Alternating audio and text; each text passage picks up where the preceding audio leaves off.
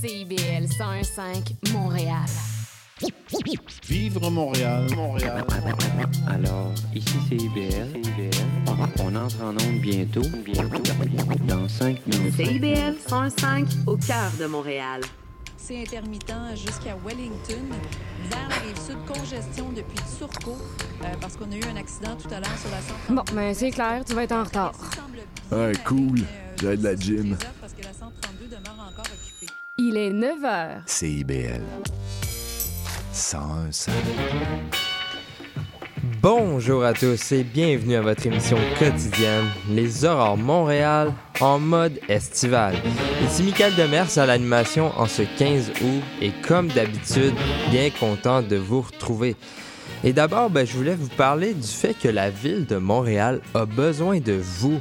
En effet, euh, la ville a annoncé le lancement de la consultation publique sur l'avenir de l'eau potable, usée et pluviale à Montréal. Euh, cette consultation permettra non seulement de sonder la, euh, la population sur l'avenir de l'eau dans la métropole, mais également de les informer sur les enjeux qui sont reliés dans un contexte actuel d'adaptation au changement climatique. Depuis hier, la journée du lancement de la consultation publique, et jusqu'au 4 octobre, la publication d'une page Réalisons Montréal est accessible à la population pour les informer et pour permettre aux citoyens montréalais de se prononcer en partageant leurs commentaires, opinions ou idées concernant le sujet. Du 24 août euh, au 11 septembre 2023, il sera possible de répondre à un sondage sur les grands enjeux de l'eau et sa gestion publique. Finalement, le 5 décembre, la Commission présentera et adoptera euh, publiquement ses recommandations lors d'une assemblée publique virtuelle. Donc, si vous voulez partager votre opinion, la Ville vous y invite et pour permettre un meilleur avenir pour l'eau potable, usée et pluviale à Montréal. Sinon, au menu d'aujourd'hui, je vous propose en fin d'émission une entrevue avec Camille Moras-Bégin pour nous parler de la raid gastronomique, un événement de levée de fonds. Et en début d'émission, on aura droit à une entrevue avec Geneviève Dufour de la SDC District Central pour nous parler des développements du champ de tournesol à Hunsik. Mais juste avant, je vous propose d'écouter Kit Kuna. Doubidou,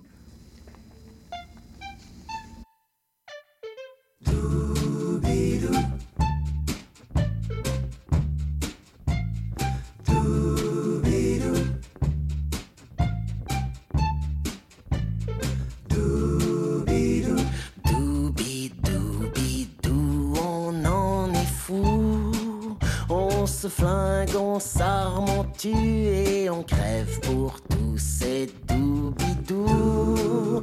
On s'élève, on crâne, on crosse et on baisse pour tous ces doubidou. On écrase, on frappe, on tasse et on saigne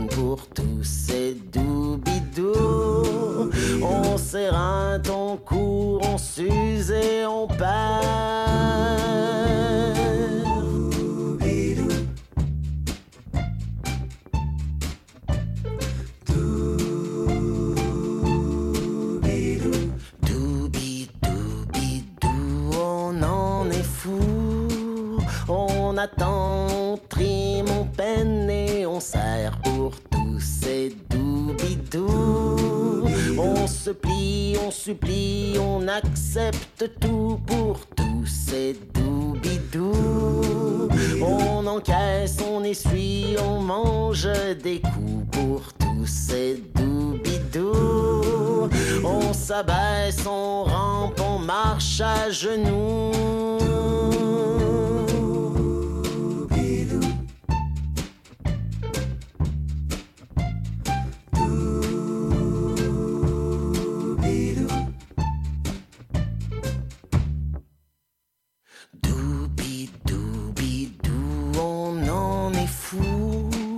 On suce, on lèche, on flatte, on fait tout pour tous ces doubidou.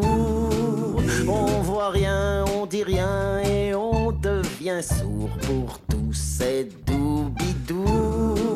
On produit, on engraisse et on devient mou pour tous ces doubidou. On se case, on s'écrase, on compte ses sous.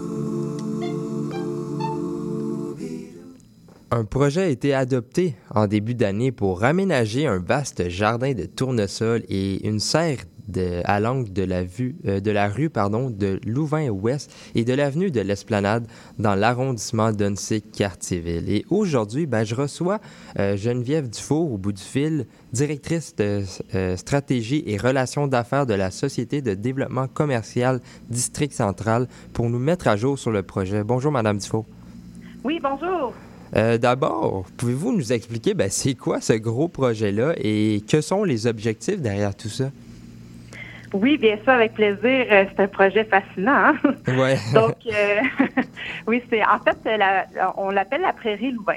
C'est donc un Mhm. champ de 10 000 tournesols. Donc, vous imaginez un champ assez monumental qu'on a aménagé sur un terrain euh, euh, industriel, donc un terrain vacant pour l'instant où, où il y a, il y a- qui est en attente d'avoir un projet. Donc, on a aménagé ce, ce champ-là de manière transitoire afin de signer le quartier district central.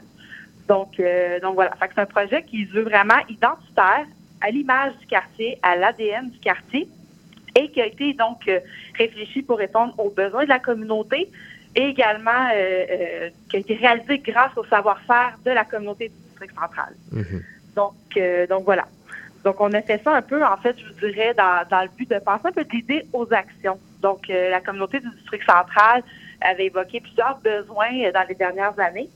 Et euh, ce projet-là répond à ces besoins-là au niveau de la sécurité dans le quartier, euh, le- le- l'appropriation des lieux, donc euh, comment on, on crée des espaces donc pour que la communauté puisse euh, euh, être dehors, les résidents, les travailleurs. Donc, ce projet-là vient répondre à ce besoin-là qui a été identifié par la communauté, en plus, comme je le disais, de signer le district central. Mhm. Puis, il n'y aurait pas, euh, par hasard, euh, derrière euh, ce projet-là, un objectif euh, d'aider euh, au changement climatique?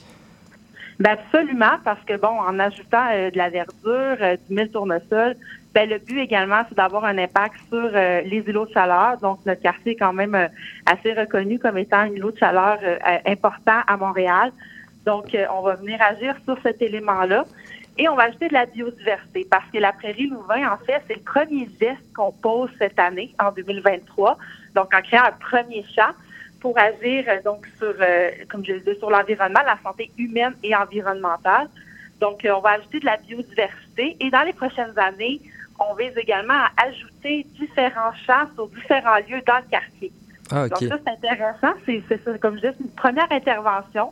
Donc, on est en train de créer un modèle, un- une espèce de, de, de, plan, de modèle où euh, on va pour qu'on souhaite exporter dans les prochaines années euh, dans euh, différents sites dans le quartier. Mhm. Puis, euh, la première chose qui m'est venue en tête quand j'ai vu les différents, euh, les différents articles sur Internet, c'était pourquoi avoir choisi spécifiquement les tournesols? Est-ce qu'il y a une raison Oui. en particulier derrière tout ça? Oui, il y en a plusieurs. On se fait souvent poser la question. ben d'abord parce que ben, c'est une plante qui est grande, hein, qui est Mhm. du vide. C'est une plante que nous on appelle monumentale, donc à l'image du quartier. Euh, si vous connaissez un peu le district central, donc le quartier, euh, on a un cadre bâti qui est assez typique de, de- de- du district central. Donc cette plante-là vient rendre hommage et célébrer en fait cette, cette particularité du quartier. Également parce que bon, c'est beau, tout simplement aussi parce que c'est une belle plante, ça suscite la curiosité, les gens sont heureux quand ils visitent le champ, c'est beau et, et tout. Et également parce que pour nous, c'est un plan qui est, qui est résilient, donc euh, qui a une tige forte, donc euh, qui permet, euh, qui est encore là à l'image quartier, donc savoir-faire des entreprises, de nos pauses à faire. Donc, euh, ça vient célébrer et souligner cet élément-là. Et également, l'autre point qui est important dans le, plan donc euh, d'intervention qu'on a mis en place, euh, notamment en signant la prairie Louvain, en déployant la prairie Louvain, c'est important pour nous que les actions, les interventions qu'on proposait soient inscrites dans l'économie circulaire. Donc, qu'est-ce qu'on va faire avec les 10 000 tournesols? C'est important pour nous d'avoir de, réfléchi à ça. Donc, euh, le tournesol se prête bien à cet exercice-là pour pouvoir le transformer, que ce soit un produit euh, euh, comestible, durable et ou utile. Mmh. je vous dirais que ça, c'est un des, des éléments qui a beaucoup intéressé les différents partenaires et parties prenantes dans le projet parce qu'on venait chercher des valeurs intéressantes. C'est qu'on parle d'économie circulaire aujourd'hui, développement durable, évidemment, ben, ça rejoint beaucoup de, de, partenaires, de marques corporatives. Je pense entre autres Tourisme Montréal qui s'associe au projet, même l'aéroport Yule qui s'est associé au projet, la ville de Montréal. Et, voilà. Mhm. Puis bien évidemment, pour, pour faire tout ça, donc nous, on n'est pas des experts en agriculture urbaine, fait qu'on s'est vraiment entouré de partenaires euh, euh, qui ont cette expertise-là. Donc, euh, le laboratoire sur l'agriculture urbaine en est un. Donc, ce sont nos agriculteurs mandatés sur le projet qui sont euh, qui s'occupent actuellement de faire pousser nos tournesols et qui vont veiller à ce qu'il y ait une belle saison là, durant les prochaines semaines. Mhm. Puis euh, aussi, le, projet a été adopté il y a quand même plusieurs mois. Je voulais savoir, vous en êtes où sur ce projet-là? ben, en fait, là, on est dans ce qu'on appelle la phase de, de, croissance, donc de cultiver. Fait qu'au mois de mai, on a lancé le projet. Donc, euh, euh, nos, partenaires laboratoires sur l'agriculture urbaine notamment, donc, euh, ont eu, ont été, se sont occupés de planter les semences qui venaient de, l'organisme Terre Promise, qui est aussi sur le district central. Donc, se sont occupés de, de, planter les, semis pour ensuite les transférer dans le champ de tournesol, donc sur le terrain, sur les 18 000 pieds carrés qui sont attitrés à ce projet-là. Et donc, à partir du mois de juin, rapidement, on a vu les, les tournesols pousser. Donc, euh, on y allait chaque semaine, puis les visiteurs, c'est ça, allaient voir le champ chaque semaine, puis on voyait vraiment les tournesols pousser presque à plus d'œil, j'ai envie de dire. Donc, euh, donc voilà, aujourd'hui, les tournesols, ben, il y a une variété. Donc, il y a mhm. différentes grandeurs, couleurs, euh, variétés de tournesols qui sont dans le champ. Certains ont commencé à fleurir et certains font euh, déjà plusieurs mètres de haut. Donc, euh, c'est assez impressionnant quand on, circule dans les sentiers euh, chaque qui ont été aménagés. Mhm.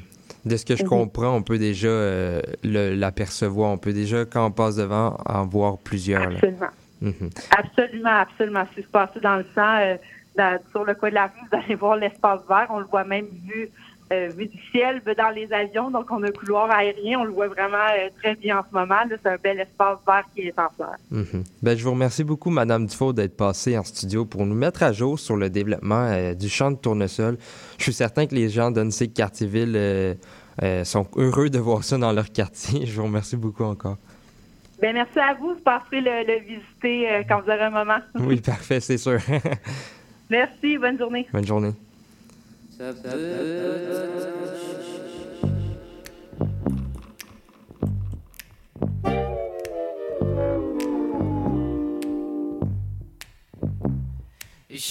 à comprendre, cherche pas à chercher. Tu veux te défendre, faudrait d'abord être en danger. J'ai une version couleur, une version noir et blanc qui donne des chaleurs à ton cœur d'adolescent.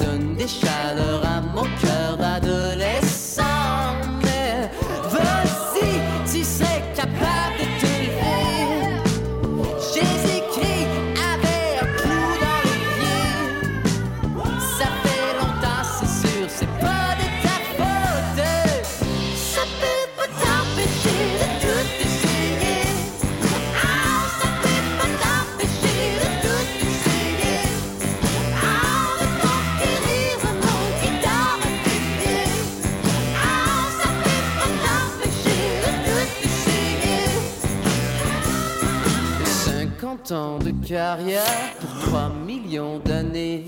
Une photo de ta grand-mère, le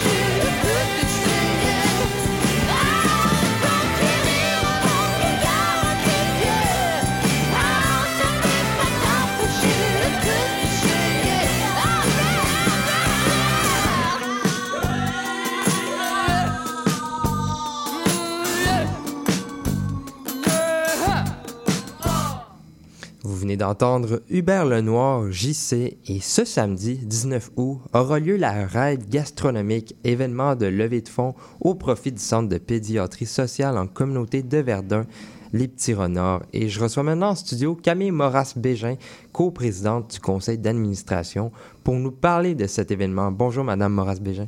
Bonjour, Michael. Et euh, juste avant, je voulais savoir, ben, c'est quoi cet événement-là? Oui, absolument. Euh, ben, merci de nous recevoir ce matin. Donc, euh, samedi, ça va être euh, la ride gastronomique Les Petits Renards. Euh, c'est un événement qui va allier à la fois le vélo, donc le vélo de route, sport cycliste, avec tout un volet gastronomie et un côté aussi festif. Donc, en gros, on attend à peu près 45 euh, cyclistes qui vont se rejoindre au café cycliste sur la rue Saint-Denis, ici sur le plateau, qui vont partir sur deux parcours différents pour euh, différents niveaux aussi, différentes vitesses, qui vont revenir euh, au club où il va y avoir deux zones là, pour euh, accueillir les cyclistes. Euh, il va y avoir remise d'une boîte à lunch gastronomique développée par Menu Extra, donc un Mm. concept de traiteur haut de gamme qui est un partenaire.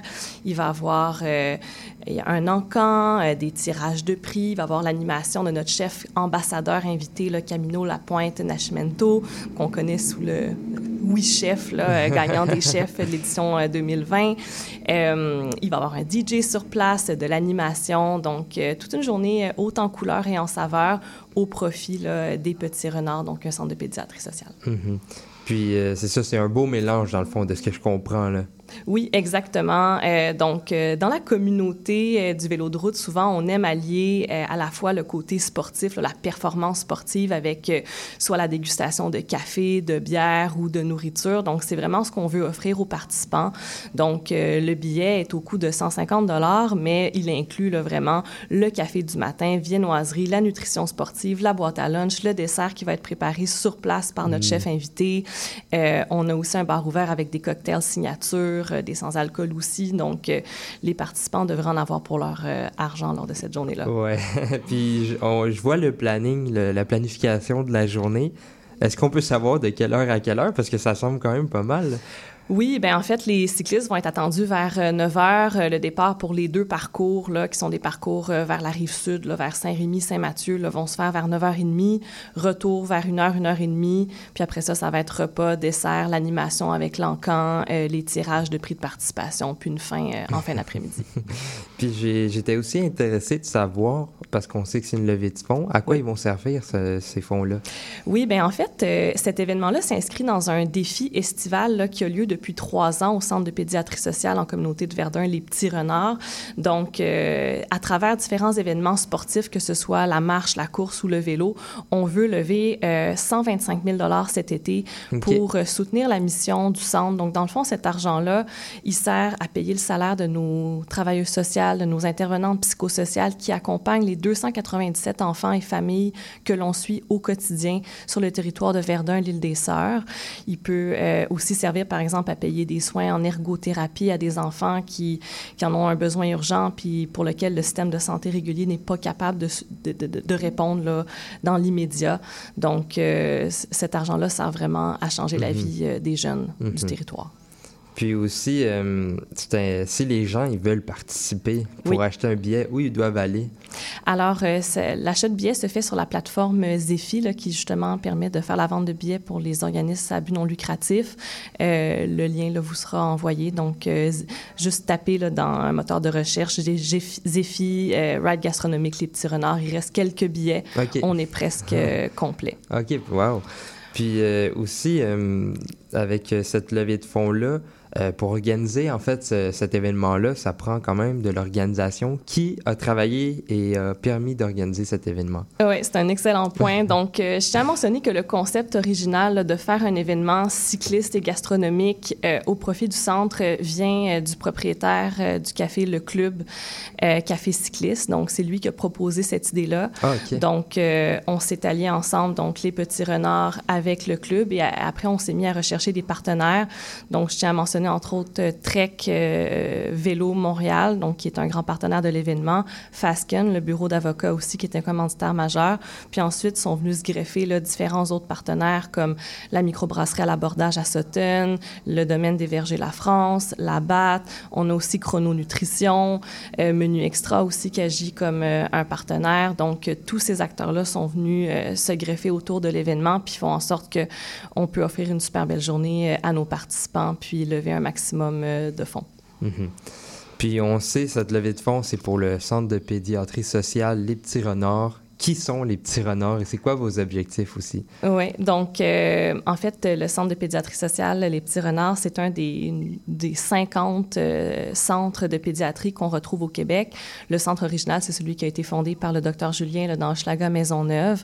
Donc, euh, comme je disais, nous, on existe de- depuis environ 10 ans sur le territoire verdu- verdunois. On dessert Verdun et l'île des Sœurs, qui a une population vulnérable, puis dont le visage aussi de cette population-là a évolué, entre autres avec davantage d'immigrants, de réfugiés aussi sur le territoire. Donc, euh, on dessert 297 enfants et familles.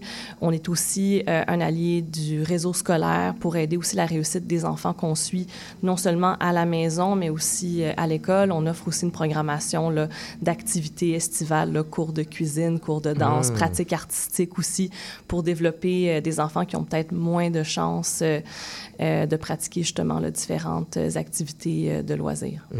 Puis si je vous laissais le dernier mot de la fin pour encourager euh, les gens à participer à cette levée de fonds, qu'est-ce que vous auriez à leur dire? Ben, j'aurais à leur dire que samedi, on va avoir euh, une journée euh, pleine, pleine de surprises puis très amusante. Puis c'est l'occasion de, de, de faire du vélo, de bouger puis de bien manger là, pour, euh, pour une bonne cause, pour soutenir les enfants euh, du territoire. Mhm. Puis vous avez parlé, est-ce que euh, vous avez parlé les petits renards, vous organisez plusieurs autres événements. Est-ce qu'il y en a qui s'en viennent prochainement? En fait, on est en train de conclure là, notre défi estival. Euh, juste pour nommer quelques événements d'envergure, on a eu entre autres un défi où il y a des cyclistes qui ont fait Montréal-Québec à vélo en une journée, donc un plus de 300 km. euh, Ça doit donner mal aux jambes, ça. oui, c'est ça. Il faut être bien préparé, manger euh, des bonnes collations. Puis en fin de semaine, on avait aussi un autre défi euh, auquel j'ai participé, donc euh, deux parcours là, à travers les montagnes euh, du Vermont Mhm. euh, qui s'est tenu samedi. Euh, je tiens à mentionner entre autres le soutien du cabinet d'avocats McCarthy Tétrault, qui est un qui, qui est un immense donateur là, dans le cadre de notre défi. Ils ont levé euh, jusqu'à présent plus de 70 000 dollars sur le 125 000 dollars à peu près, là, grâce à leur wow. implication et l'implication de Maître Michel Gagné, qui est un grand philanthrope euh, de notre centre. Je tiens à les remercier euh, ce matin. Mhm. Ben, je vous remercie beaucoup, Madame Moras Bégin, d'être euh, passée en studio pour nous expliquer ben, c'est quoi cet événement-là, puis euh, les objectifs derrière ça et aussi l'importance. Euh, on encourage bien évidemment les gens à y participer et à donner si- s'ils en ont envie, évidemment. Donc, merci encore. Merci beaucoup. Au revoir.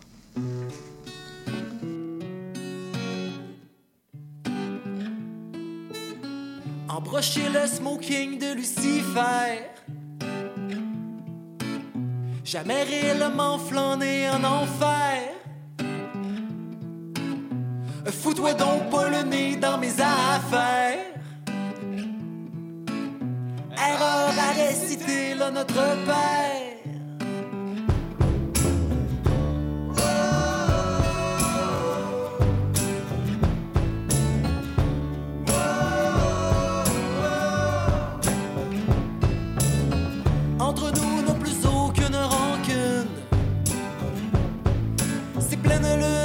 fabuleux.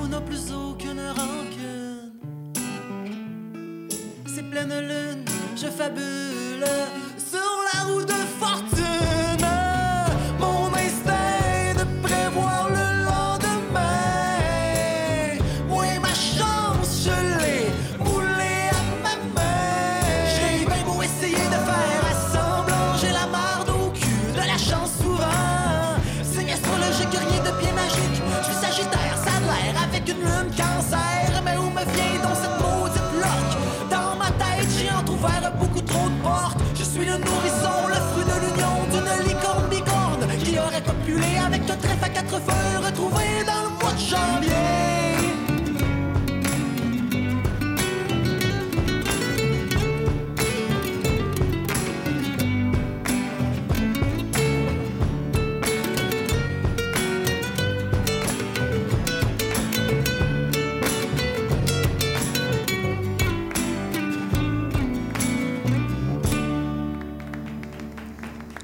Vous venez d'entendre Tom Folly, Loqueux et l'émission d'aujourd'hui ben, tire déjà à sa fin. Mais je tiens tout de même à remercier les gens qui sont passés au micro aujourd'hui. Geneviève Dufour et Camille Moras-Bégin. Je tiens également à remercier euh, Olivier Hébert et Laurence Roy à la mise en onde et au choix euh, musical. Si vous avez manqué une partie de l'épisode ou si vous voulez réécouter un moment, ben, je vous invite à aller sur notre site web directement cibl115.ca, Balado Québec, Apple Podcasts ou Spotify. Ou pour ceux qui se couchent plus tard, ben, il y a toujours la rediffusion à 1h du matin. C'était Michael Demers. Je vous remercie d'avoir été des nôtres aujourd'hui et à demain. Bye!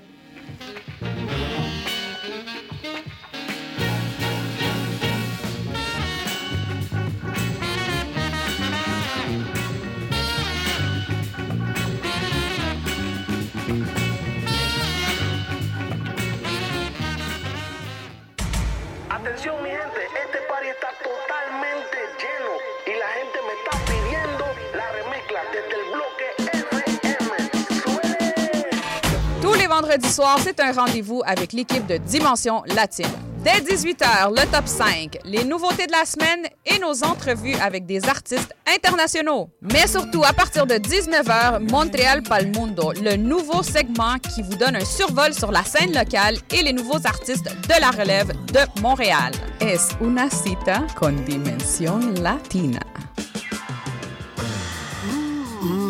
Décadence. Trois heures de musique deep house, soulful house, techno, disco et garage. Décadence. Les vendredis dès 22h, Michael Terzian ouvre le bal à. Votre week-end. Votre week-end. CIBL, au cœur de la décadence. Bonjour, ici Boris Chassagne. Pour découvrir l'actualité locale d'un bout à l'autre du pays, écoutez l'émission Point de vue.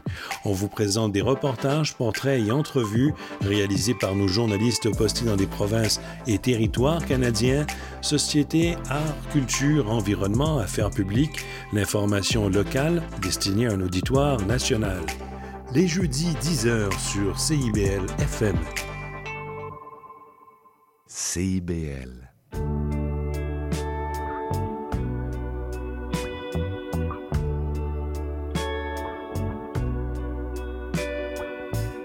Moi qui voulais vivre vite